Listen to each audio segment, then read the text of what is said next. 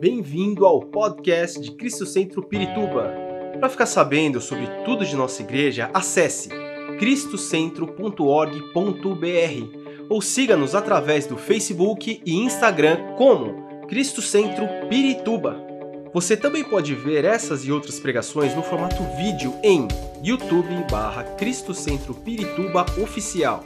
Seja bem-vindo à nossa casa apostólica.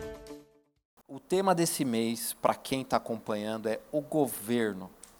Não tem tema mais apropriado para o momento em que nós, como não só como nação, mas como cristãos, temos vivido. Né? E é muito interessante quando a gente começa a falar sobre governo. Porque o governo de Deus, certo? E aqui não há outro governo a ser falado, porque o governo de Deus, ele é eterno. Ele foi estabelecido por Deus. Deus criou todas as coisas. E o governo foi estabelecido por ele. O homem pode até corromper, o homem pode até pecar, mas o governo foi estabelecido por Deus. Eu quero ler Isaías 9,6, o nosso versículo tema. Isaías 9, 6. Porque um menino nasceu, um filho nos foi dado, e o governo está sobre os seus ombros e ele será chamado Maravilhoso, Conselheiro, Deus Poderoso, Pai Eterno e Príncipe da Paz. Notem que as palavras maravilhoso, conselheiro, Deus poderoso, Pai eterno, príncipe da paz estão em maiúsculo. Está falando sobre características, nomes de quem é Jesus Cristo. Está no maiúsculo, nome próprio.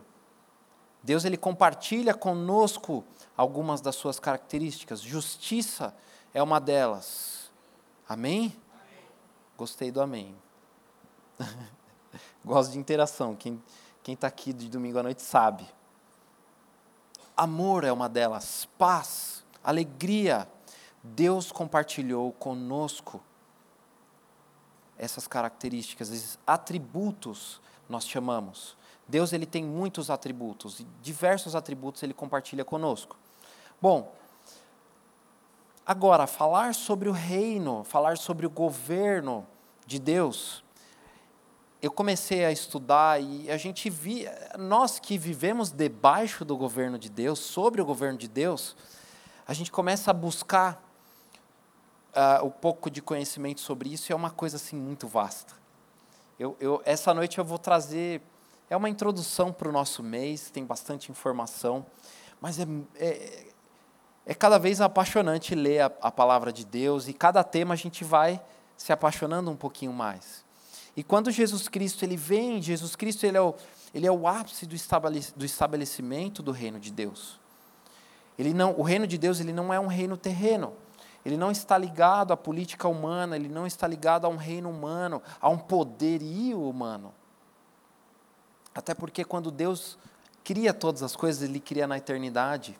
As coisas materiais foram criadas por Deus, mas o reino de Deus ele já estava estabelecido. Ele já existia nos céus. E o reino de Deus ele é revelado na sua palavra de forma progressiva. Ele é extremamente falado em toda a Bíblia, de Gênesis a Apocalipse. Né? Começa lá no, no, na criação do homem, já nós conseguimos já ver características do reino de Deus. Jesus está buscando quantas vezes Jesus falou sobre o reino de Deus. Ele falou muito sobre o reino de Deus. E ele usa a palavra no grego que é basileia. A palavra brasileia, brasileia ó, já estou brasileirando a falar. A palavra basileia significa autoridade real, soberania, governo. Jesus, ele fala 140, perdão, no Novo Testamento, corrigindo, a palavra reino de Deus ela é usada 144 vezes. É bastante. E é interessante que nós começamos a entender bastante sobre o reino com os, os apóstolos. Jesus, ele vem, ele fala sobre o reino, ele estabelece um reino, e parece que os apóstolos, durante o período em que eles estão com Jesus Cristo, eles começam a viver, porém eles ainda não entendem. Eles só entendem quando Jesus volta aos céus e eles começam a viver esse reino de uma forma muito mais efetiva. João Batista, Jesus Cristo, os discípulos, eles pregavam: arrependam-se, pois é chegado o reino dos céus. Eles não falavam o reino nos céus, mas eles falavam o reino dos céus, dos céus, perdão. Agora, não é uma questão de localização, por isso que é chegado o reino dos céus, não o reino nos céus. É uma questão em primeiro lugar, para o lugar onde nós estamos indo. Ao lugar onde está o Rei. O Rei veio sobre nós. Jesus Cristo, ele veio até nós. Nos deu o seu reino. Deus, em sua eternidade, ele tem o seu reino, ele tem o seu trono e ele governa sobre todas as coisas. Salmo 103, 19. Vamos abrir rapidinho, que hoje eu estou empolgado, tenho bastante coisa para falar, então tem o cronômetro lá, preciso seguir o cronômetro. Se deixar. Salmo 103, 19 diz o seguinte: O Senhor fez dos céus o seu trono, de onde reina sobre todas as coisas. Quem fez dos céus o seu treino, o seu reino? Seu treino. Deus ele escolheu os céus como o lugar do seu reino. Por quê? Porque ele decide aonde ele quer estar, ele decide aonde está o seu trono. É por isso que nós levantamos as nossas mãos aos céus, nós acabamos de louvar sobre isso. Nós estamos levantando a nossa mão em direção ao trono de Deus em rendição a quem Ele é.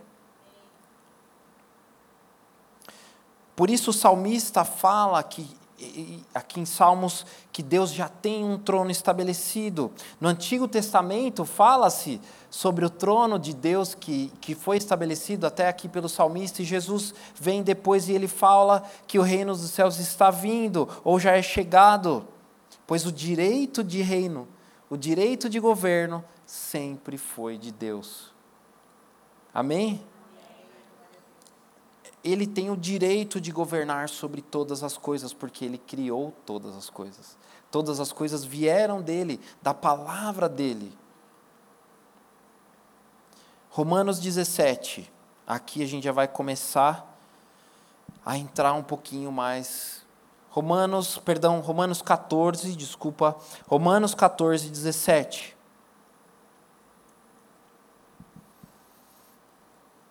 Pois o reino de Deus não diz respeito ao que comemos ou bebemos, mas a uma vida de justiça, paz e alegria no Espírito Santo.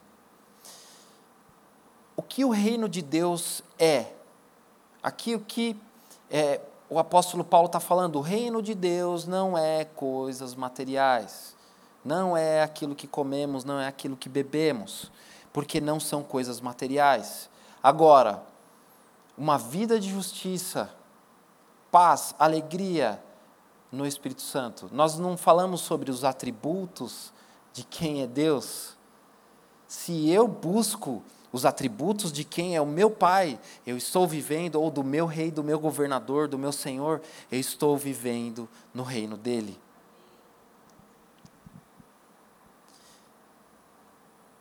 O reino já existia antes que as coisas fossem criadas, como eu já disse, coisas materiais e humanas.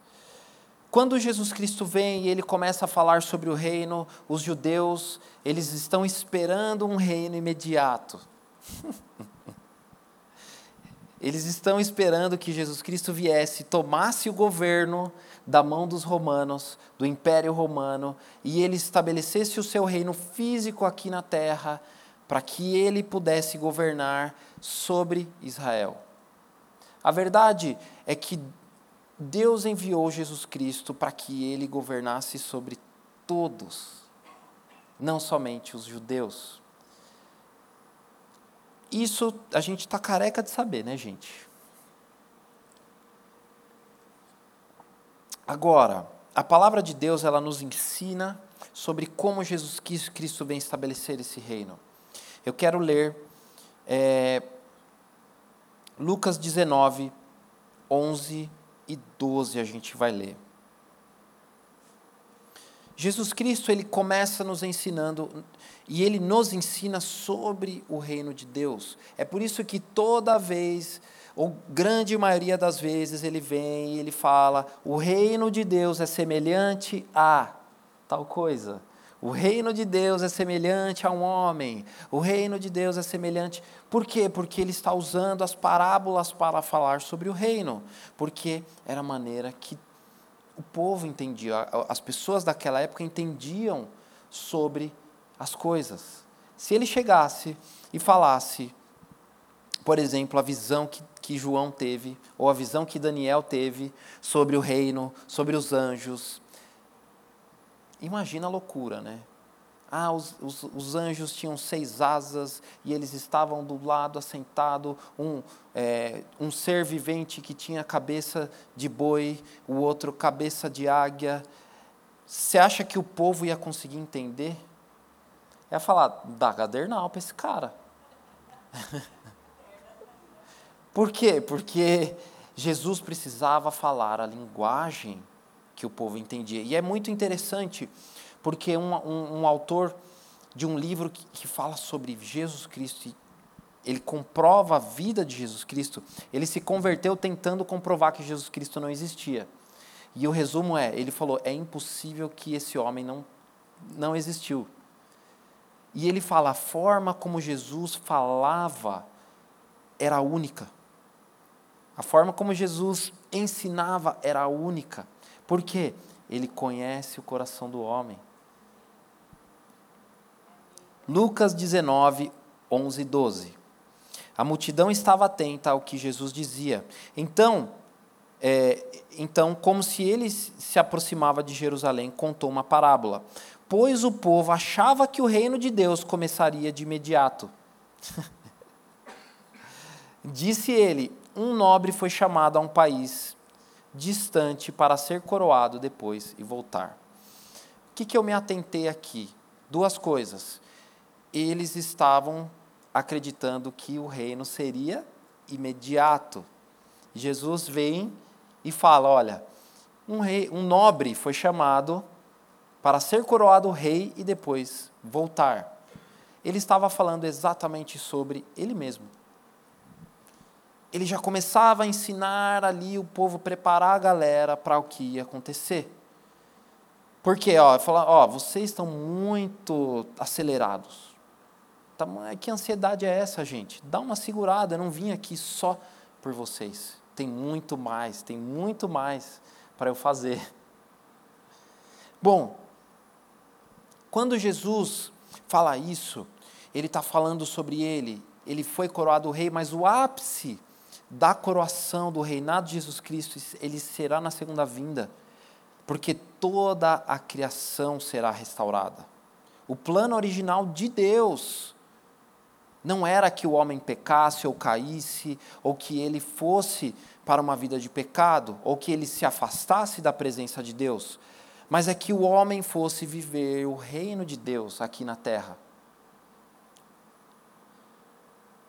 Quando Deus cria o homem, né, saindo um pouquinho de Jesus aqui, vamos voltar lá no início. Por quê?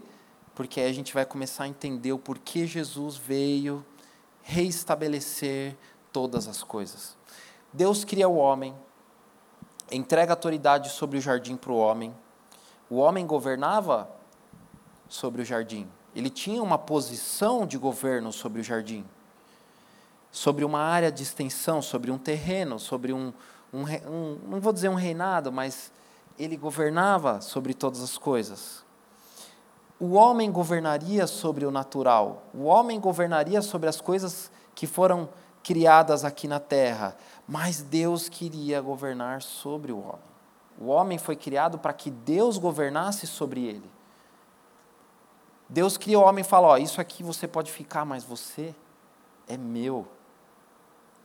E aí o homem perde essa conexão, ele peca.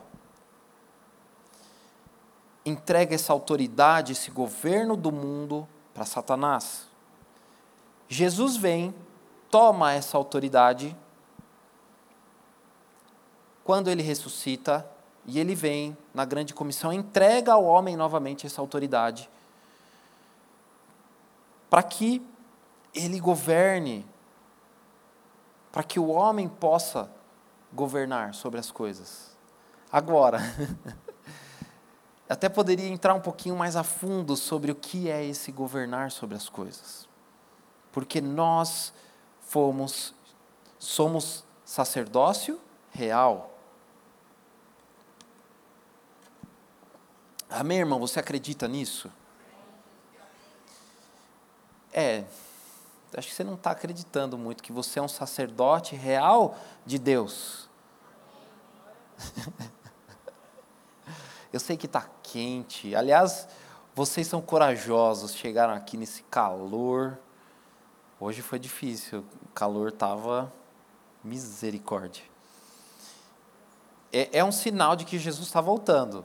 Eu não sei vocês, tudo que a gente tem visto aí, esse calor é um prenúncio, ó, se está quente aqui, irmão, se prepara, porque se você não for para o céu, vai estar tá bem mais quente para onde você vai.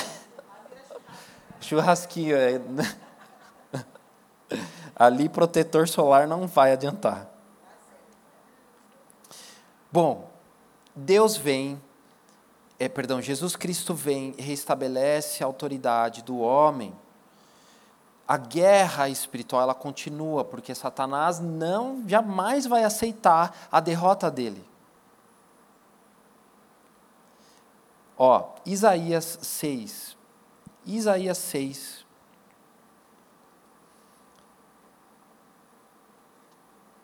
A gente vai entrar aqui em Isaías 6. A gente vai ler do 1 ao 3. E aqui eu dei essa pequena introdução para que nós pudéssemos entender um pouco do contexto da, da história do que é reinado, entender aquilo que Deus estabeleceu para nós. Bom, vamos lá. Prometo que serei rápido. Isaías 6, vamos ler do 1 ao 3. No ano em que o rei Uzias morreu, eu vi o Senhor. Ele estava sentado em um trono alto, e uma borda de seu manto enchia o templo. Acima dele havia serafins, cada um com seis asas, com duas asas cobriam o rosto, com duas asas cobriam os pés e com duas asas voavam. Diziam em alta voz uns aos outros: Santo, Santo, Santo é o Senhor dos exércitos, toda a terra está cheia da tua glória. Bom, aqui, amém, gostei. Aqui os anjos, eles entendem quem é o rei, quem governa. E é legal aquilo que Isaías vem, ó, no ano em que o rei Uzias morreu, eu vi o Senhor. Por quê? Isso, é, eu fiquei muito encafifado, não sei se é uma palavra que existe, ou pensando sobre isso. É, naquele, naquela época, citada aqui do rei Urias, a morte do rei, não, havia um desgoverno. Primeiro, político, porque morreu o rei. Político internacional, porque eram caos, guerras, invasões. O reino era dividido. É, a realidade religiosa, a realidade moral estavam fora de controle aos olhos humanos. Havia um desgoverno completo. E é legal porque Isaías ele vem, olha, no ano em que não há rei no trono terreno, há um desgoverno moral, religioso, um desgoverno sobre todas as coisas terrenas. Há um rei que está sentado no seu trono e os anjos, os serafins o louvam. Amém? E aí a gente começa a analisar o tempo em que nós vivemos. O desgoverno político local, o desgoverno político internacional, o desgoverno da moralidade, o desgoverno da educação, o desgoverno da família, o desgoverno sobre a política internacional, guerras, o desgoverno sobre as coisas materiais, quantos terremotos, vulcões estão é, em, em erupção, terremotos, tsunami. Tem, nesse último mês, irmãos, não vou dizer agora que a gente está no dia 3, mas em novembro aconteceu tanta coisa. O desgoverno no clima, o que nós temos vivido. Cada dia, ó, amanhã vai ser o recorde histórico de calor. Aí no outro dia, olha, amanhã vai ser o recorde de calor. E aí vem o frio, olha, essa noite vai ser a noite mais fria. Nós estamos vivendo um desgoverno sobre todas as coisas.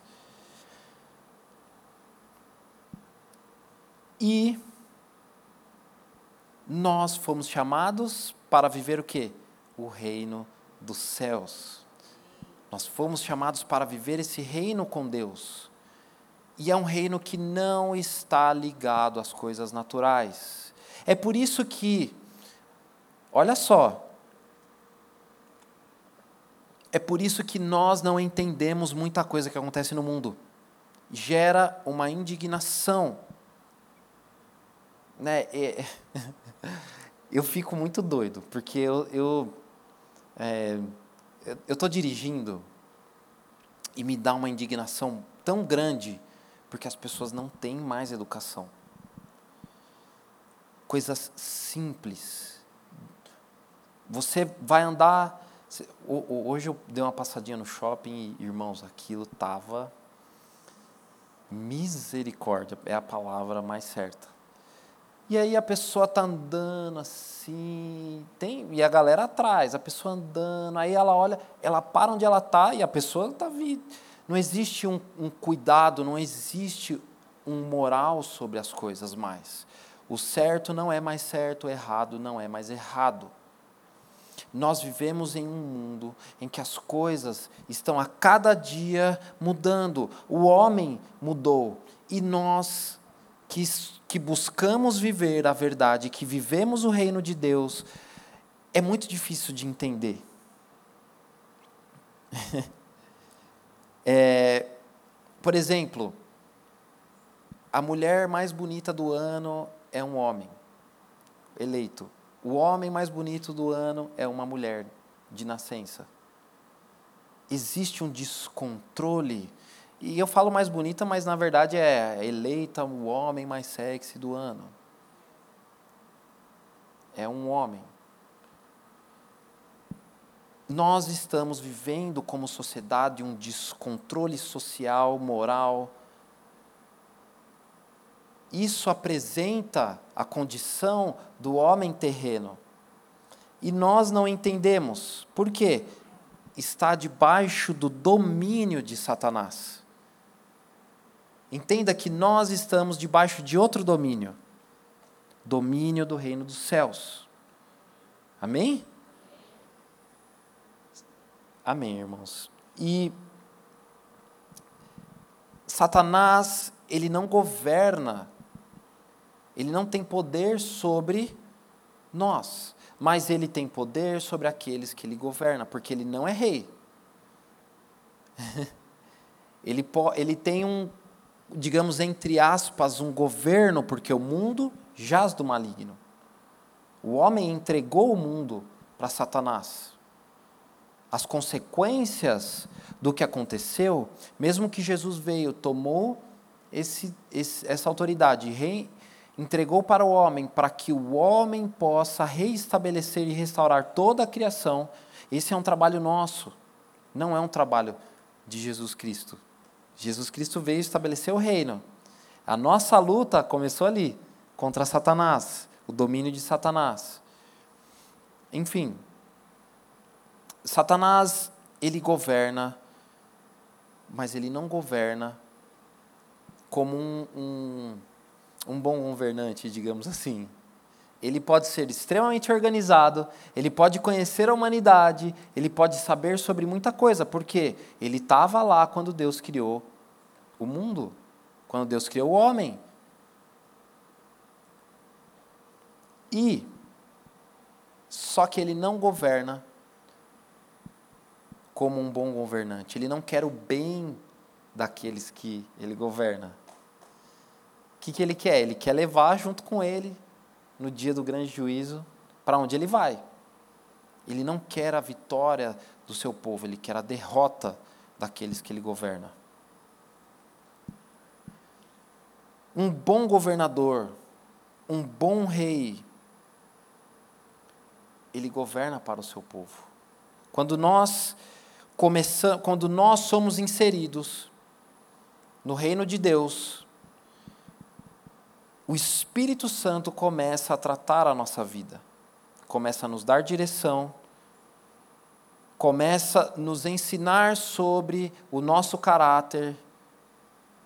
Depois, uma pergunta: ó, quando nós se convertemos, o quanto nós aprendemos sobre o que é viver após se converter?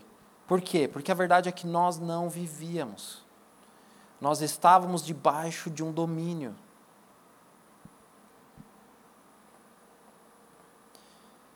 Olha só, 1 de João 5,19.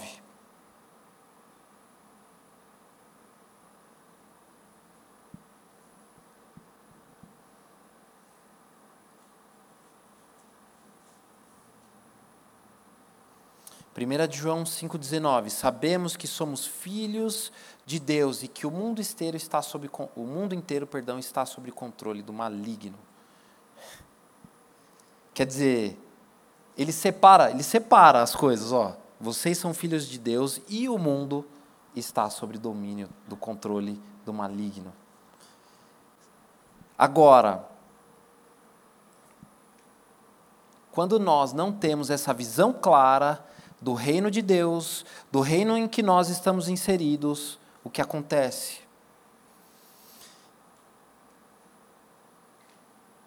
E, e é muito. É, é, é um pouco complicado falar sobre isso, mas vamos entrar de uma vez que é igual puxar o band-aid. Quando nós não temos a visão clara do reino de Deus, nós começamos a aceitar as coisas desse mundo. Por exemplo, os pais que acham a coisa mais linda do planeta Terra fantasiar o seu filho no Halloween e levar para uma festa de Halloween. Ai, o que que tem? Não tem nada demais. Começa assim. Agora, o que é Halloween? A celebração dos mortos. É a festa dos mortos. Tem, existe um contexto todo por trás disso, de feitiçaria, de bruxaria. Não é uma coisa bonita. Agora, o pai da mentira, o que governa a mentira, ele vai vir e transformar isso em algo bom. Não é nada de demais, gente. Seu filho se vestir de um, um monstro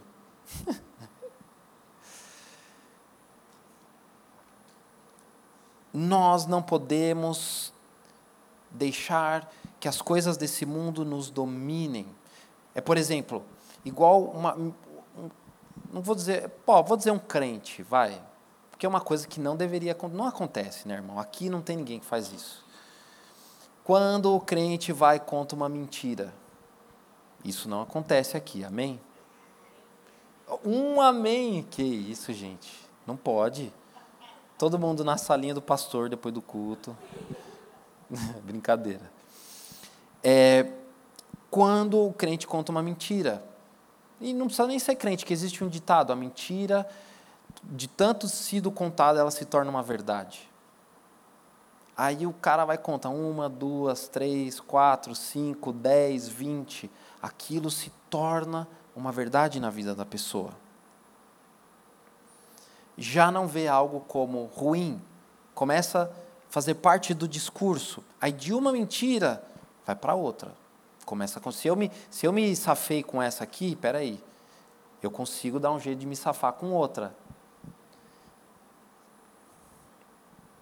O pecado se torna algo simples.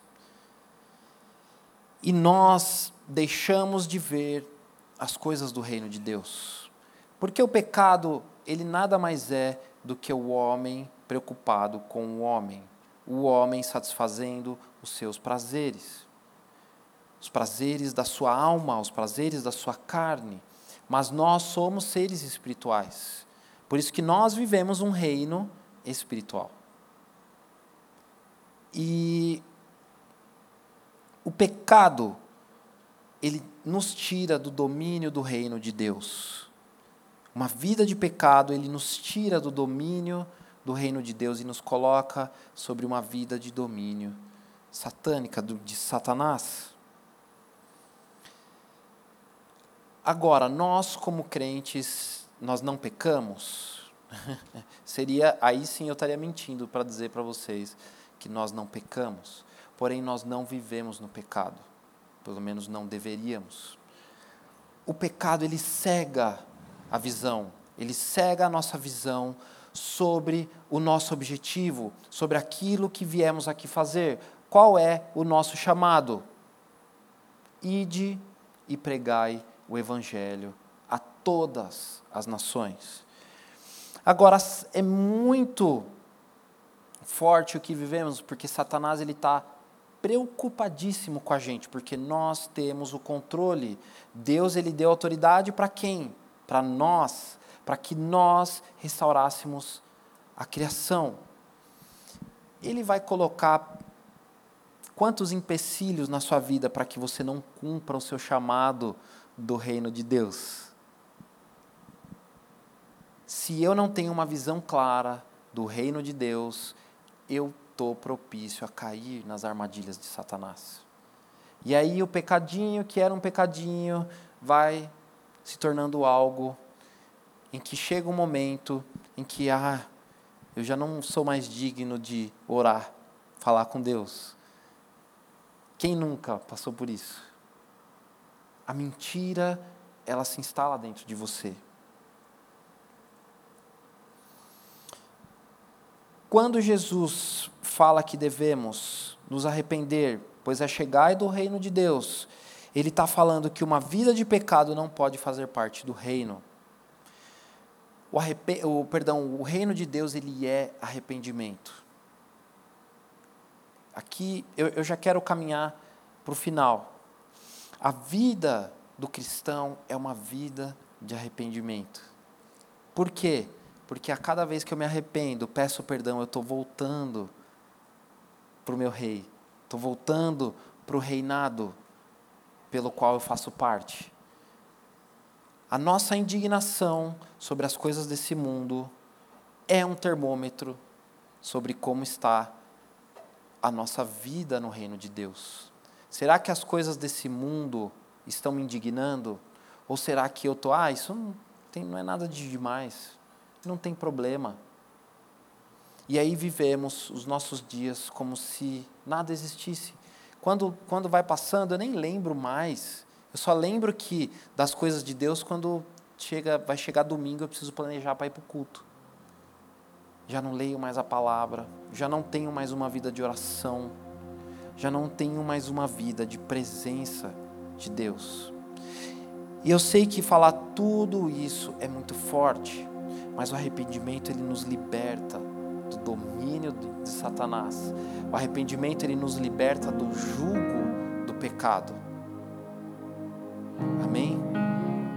Eu queria trazer essa palavra bastante simples, uma introdução do que é o reino, o governo de Deus. Eu poderia passar a noite aqui falando sobre isso, porque, como eu disse, é um reino que começou lá na eternidade e ele vai perdurar até toda a eternidade.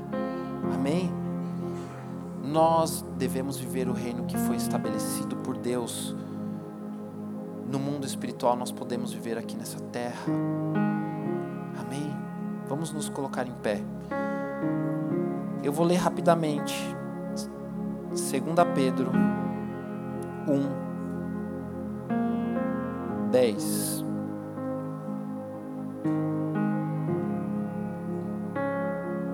Segunda Pedro 1, 10 e 11 diz: Por isso, irmãos, trabalhem ainda mais arduamente para mostrar que de fato estão entre as, os que foram chamados e escolhidos. Façam essas coisas e jamais tropeçarão. Assim, a sua entrada no reino eterno de nosso Senhor e Salvador Jesus Cristo será acompanhada de grande honra. Amém? A santidade. Devemos buscar a santidade sem cessar.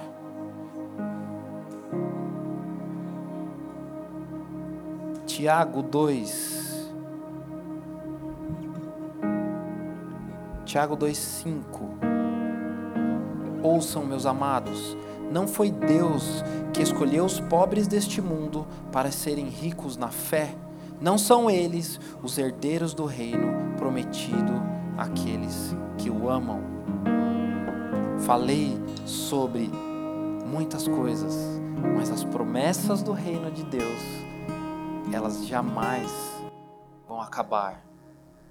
Nem, o, nem Satanás, nem o desgoverno pode acabar com as promessas do reinado do nosso Deus. E nessa noite eu queria que nós pudéssemos orar sobre a nossa vida, se nós temos vivido uma vida entendendo governo do nosso Deus, realmente inseridos no contexto ou vivendo uma mentira do desgoverno ou fazendo parte dessa mentira, acreditando que o tempo está passando e as coisas estão normais, ou eu não tenho mais forças para poder me arrepender ou buscar ajuda ou pedir aos céus a graça o amor, o perdão, o arrependimento pelos meus pecados. Deus ele quer que nós nessa noite nos movemos em direção ao reino dele. Esperamos que esta mensagem tenha te inspirado e sido uma resposta de Deus para a sua vida. Quer saber mais sobre Cristo Centro Pirituba? Siga-nos nas redes sociais no Facebook, Instagram e YouTube ou visite nosso site em cristocentro.org.br.